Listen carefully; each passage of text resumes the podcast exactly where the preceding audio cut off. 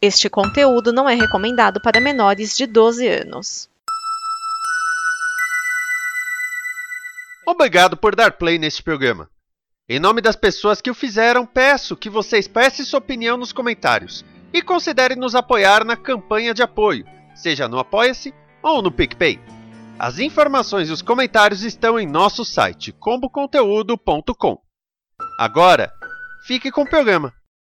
Se define para cobrança, jogada. Eita! Jesus, Maria, José e o Camelo.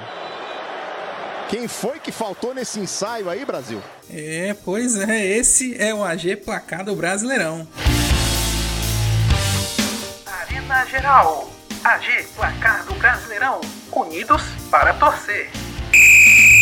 Geraldo Geraldo do meu Brasil Varonil, seja muito bem-vindo, seja muito bem-vinda a mais uma edição do AG Placar do Brasileirão, seu resumo do Campeonato Brasileiro de Futebol no fim de semana. Tivemos a rodada de número 4 acontecendo nesse fim de semana que passou. Um jogo apenas não aconteceu. Na verdade, ele aconteceu antes, né? Flamengo e Palmeiras empataram em 0 a 0 na semana passada, semana retrasada na verdade, e não atuaram nesse fim de semana. Atuaram, mas atuaram pela Copa do Brasil. Ambos venceram suas partidas, mas nove partidas aconteceram nessa quarta rodada e a briga pela liderança tá insana. E é isso que vamos ouvir agora nos jogos da semana.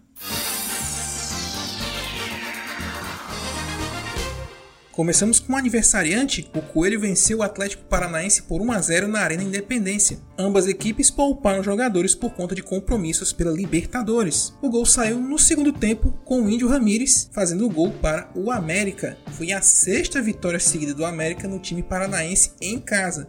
Faz 20 anos que o Furacão vai a BH e não consegue vencer o Coelhão. O RB Bragantino vence o Ceará fora de casa por 1 a 0 e cola a liderança do campeonato. O gol do Massa Bruta foi de Ítalo, ainda na primeira etapa. O Vozão ficou na bronca com o lance revisado pelo VAR no segundo tempo, mas ignorado pelo juiz. Um suposto pênalti sobre Eric.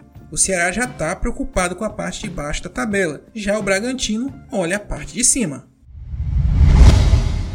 E o Galo, hein? O Galo não ganhou, de novo. 2 a 2 contra o Goiás na Serrinha. Mais uma vez dominante, o Atlético ficou por duas vezes na frente do placar. Hulk, sempre ele, abriu o marcador no primeiro tempo, mas Apodi igualou o placar no comecinho da segunda etapa. Vargas foi lá e desempatou para o Galo, mas Elvis novamente deixou o placar igual em cobrança de pênalti. A marcação dessa penalidade revoltou os atleticanos. Rodrigo Caetano, diretor de futebol, reclamou e insinuou que a CBF não queria deixar o Galo ganhar. Uma porta de vidro no vestiário foi quebrada. Acreditaram esse ato ao Hulk, mas nada foi confirmado.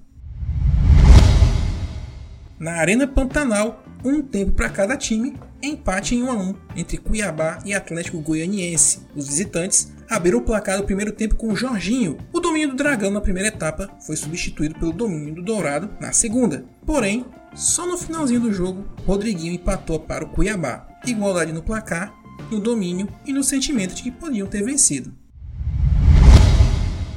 Na estreia do treinador Luiz Castro no Newton Santos e com casa cheia, o Botafogo empatou com o Juventude por 1 a 1 no aprazível horário de 11 horas. Com a presença das arquibancadas de Jorge Jesus, que passou férias no Rio de Janeiro assistiu até o desfile das campeãs do Carnaval do Rio de Janeiro, o Fogão não agradou sua torcida e saiu atrás no placar com um gol de Pita no segundo tempo. O Botafogo empatou de pênalti. A bola bate no braço de Paulo Miranda e Diego Gonçalves cobra e evita a derrota. Mas não evitou as vaias do torcedor botafoguense que lotou Milton Santos nesse domingão.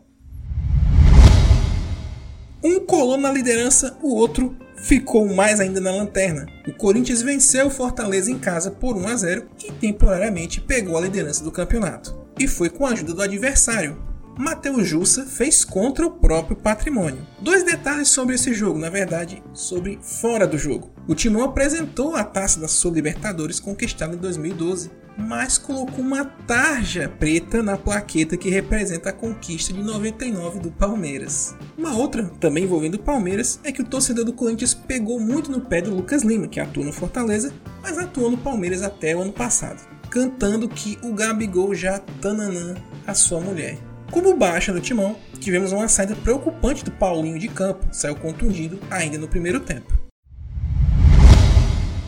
Um grande jogo no Couto Pereira, o Coritiba venceu de virada o Fluminense por 3 a 2. Jogo com dois grandes protagonistas. Paulo Henrique Ganso na primeira etapa marcou duas vezes para o tricolor. O primeiro gol contando com um frangaço do Alex Muralha, sim, aquele lá. No segundo tempo, além de Andrei, que marcou o gol de empate, Léo Gamalho marcou também duas vezes, o primeiro de pênalti e o segundo para fechar o placar. E é esse justamente o gol que vamos ouvir agora. Faz, faz, olha o gol, olha o gol, faz, olha o gol, gol!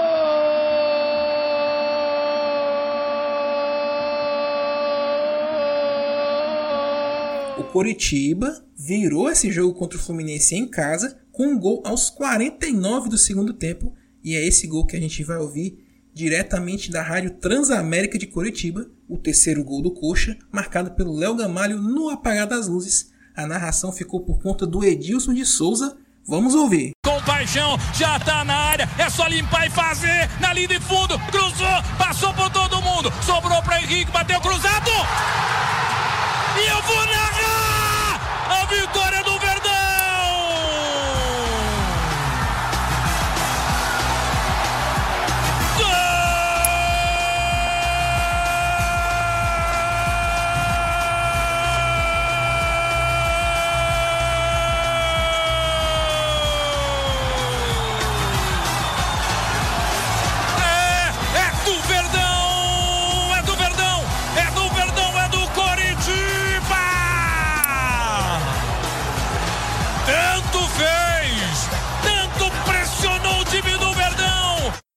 O Flu viu Abel Braga deixar o comando do time no meio de semana, agora vai ter que superar mais esse resultado ruim. Já o Coxa no Brasileirão vai muito bem, obrigado.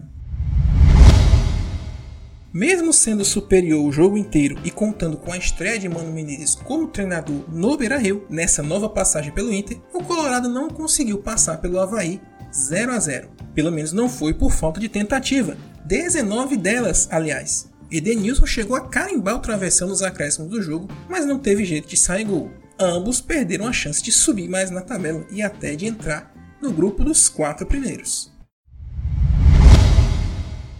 E para fechar, teve clássico Sansão na segunda-feira. É, por causa da Sul-Americana, eu sei, mas é um absurdo mesmo assim. De qualquer forma, o São Paulo venceu o Santos por 2 a 1 no Morumbi. O jogo esquentou no fim da primeira etapa, com Calheri abrindo o placar para o tricolor mas Marcos Leonardo empatou no fim do primeiro tempo. O São Paulo conseguiu a vitória com gol de Luciano em cobrança de pênalti, mas é óbvio que teve polêmica. O árbitro marcou um lateral a favor do São Paulo na origem do lance que desencadeou o pênalti, assinalado com auxílio do VAR. O resultado impediu o Santos de voltar à liderança. O Corinthians agradece.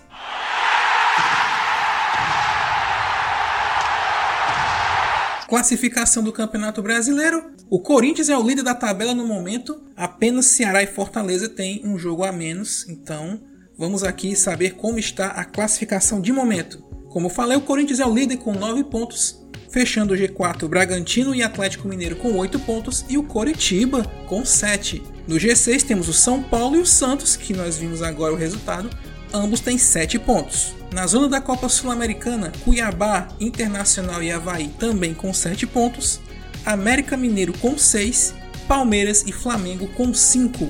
Ali já perigando o Z4, Botafogo com 5, Fluminense com 4, Ceará com 3, Atlético Paranaense também 3 pontos. Lembrando, o Ceará tem um jogo a menos. E no Z4, Atlético Goianiense com 3 pontos, Goiás e Juventude com 2 e o Fortaleza que ainda não pontuou e também tem um jogo a menos.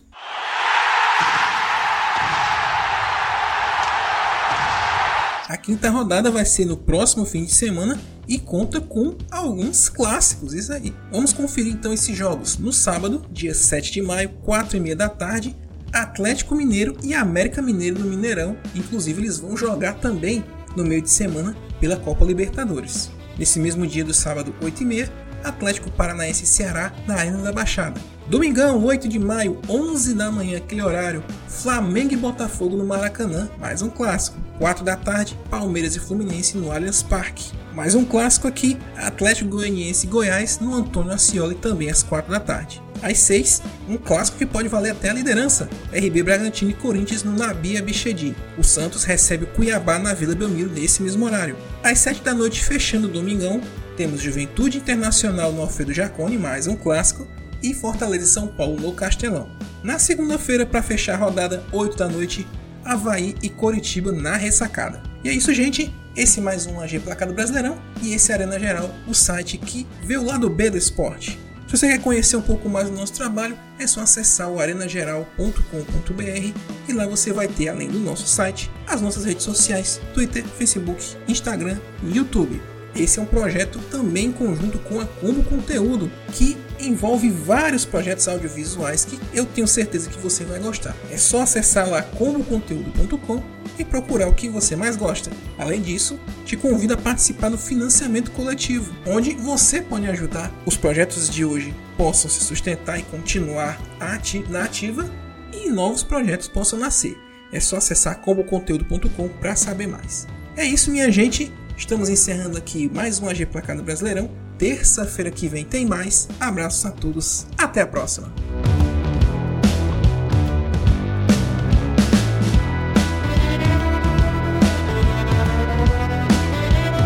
Esta é uma produção da Combo. Confira todo o conteúdo do amanhã em nosso site comboconteúdo.com.